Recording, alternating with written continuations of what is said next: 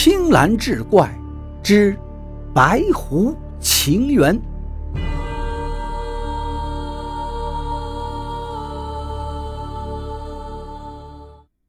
然而，白狐走后的当晚，便有一位白衣女子走了进来。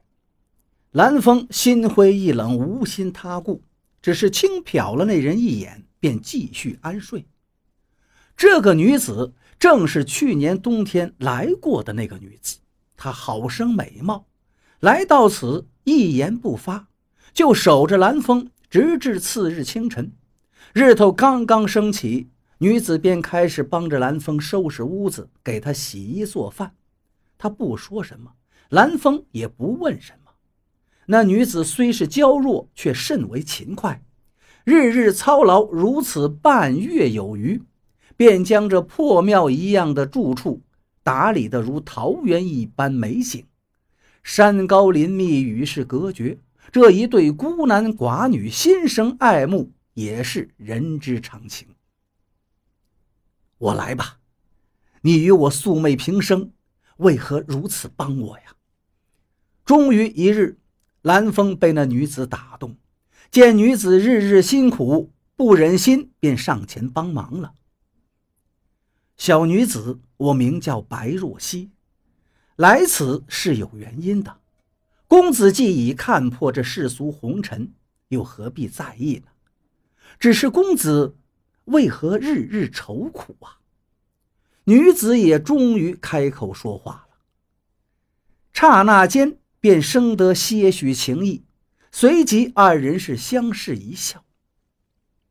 哎，我本是再无牵挂之人了，昔日里却偶得一只白狐，称她为狐媚，自此便与她相依为命，有了念想。可不成想。他离我而去，如今我又了无牵挂了，好生烦闷。蓝风便将他与狐媚之事说与这女子。公子啊，好生愚笨啊！美人当下，却日日念想着一只狐狸作甚？那女子看着蓝风不得安宁的样子，却隐隐的笑了。小姐不知啊，危难之时，他与我。相依为命，不忍离弃。本想着山高林密，竟多有豺狼虎豹，着实让我挂怀呀。蓝风说道：“那年春日，我初见公子，便日日思念，故又来此地，但愿能陪伴左右。想必也如你这般，是有了念想吧？”女子道出了心声。这世上我已了无牵挂，孑然一身。姑娘，你天生丽质，念我作甚呢？蓝风不解。哎，我若晓得，又怎会跑到这里与你这般纠缠不清啊？女子喃喃自语，略显羞涩了。也好，若姑娘不弃，我娶了你便是。你若不弃，便与我在这山中厮守，也好过我一人独活。若有一天姑娘厌倦了，便好生离去，我绝不阻拦。蓝风思索良久，道：“那倘若有一日我若真是走了，你不伤心吗？”女子追问道：“伤心，可看你过得苦。”我才会更加伤心，倒不如你走。现在想来，那狐媚也是厌了，才离我而去的吧。蓝风好生感慨。如若我是那只白狐，知道公子如此用心，定不会负了你。女子回道：“这山林千重，但只求一片绿荫足矣。”若得一人不弃，余生便是幸运了。说罢，蓝风便与那女子定了终身。稍后准备了些许酒菜，刚要拜天地，谁知竟来了一大群的好友亲朋。